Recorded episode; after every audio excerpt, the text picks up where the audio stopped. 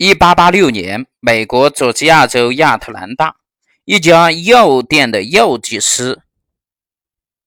约翰·史蒂斯用骨科液、可乐果、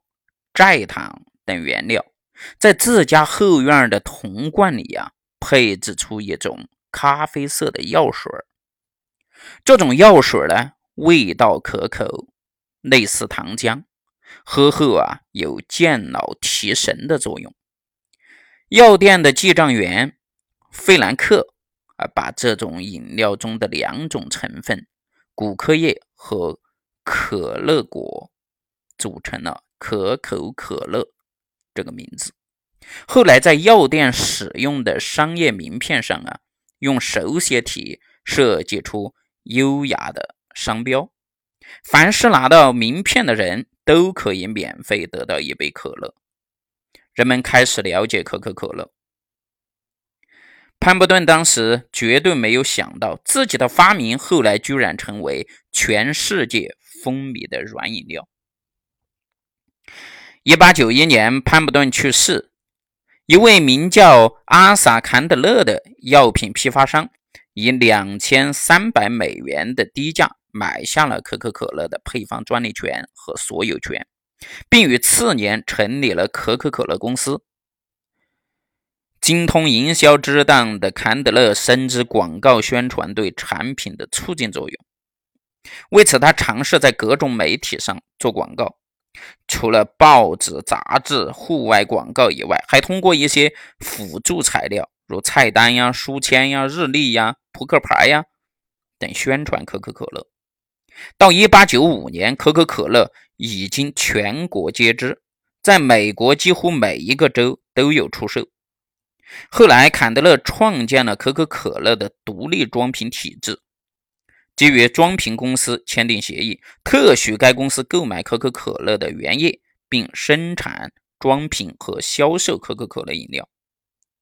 自从1886年创制出可口可乐配方以来，可口可乐公司在过去一百二十多年里呀，一直对这支销售全球的汽水秘方保密。直到最近几年面临食品安全问题，可口可乐公司才改变策略，稍微揭开一些神秘的面纱，强调饮料配方中没有添加防腐剂，没有人造味道。原来可口可乐的配方一百二十四年来都没有改变过。法国一家报纸曾打趣道：“啊，世界上有三个秘密是为世人不所知道的，那就是巴西球星罗纳尔多的体重、英国女王的财富，还有一个就是可口可乐的秘方。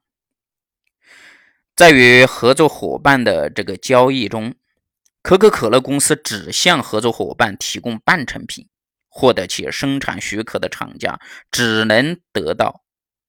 将浓缩的原浆配成可口可乐成品的技术和方法，并不能得到原浆的配方。那么，可口可乐公司的历任领导人都把保护秘方作为首要任务。大约在一九二三年，可口可乐公司向公众播放了将配方的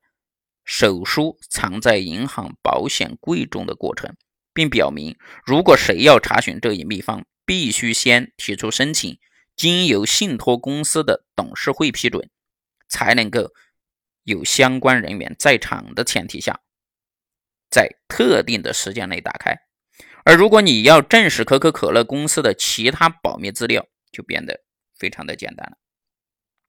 可口可乐的主要配料啊是公开的，包括糖、呃这个碳酸水、焦糖、磷酸、咖啡因、骨科液等，但是核心技术七 X 却从未公开。虽然它只占了所有配方当中的百分之一。但是可口可乐的竞争对手啊，数次高薪聘请高级化验师对 7X 配方进行破译，但最终都以失败告终。虽然科研人员通过化验得知可口可乐的最基本配料是水，再加上少量的蔗糖、二氧化碳等，但是其他公司将此配置出来的饮料口味却大相径庭。七 X 商品的这个配方由三种关键成分组成，这三种成分呢，分别是由公司的三个高级职员掌握，三人的身份是绝对保密，而且他们只知道自己的配方是什么。三人不允许乘坐同一交通工具外出，以防止发生事故，导致秘方失传。而且据传呢，现在全世界只有两个人知道可口可乐原浆的完整配方。可口可乐公司里规定，两个人不能同时外出旅行。如果其中一人死了，另一人就要去找一个徒弟，把配方的秘密传授给他。由此，人们才知道啊，可口可乐中的极少量神秘物质，才使得可口可乐维系了一个多世纪的荣光。而作为每年销售几百亿箱的全球碳酸饮料龙头，可口可乐的配方早已成为大众消费文化的代表。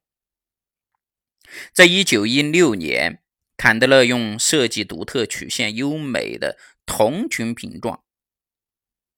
来替换了可口可乐原有的直筒瓶。这种独特的平行设计后来也成为了可口可乐。品牌的独特标志之一。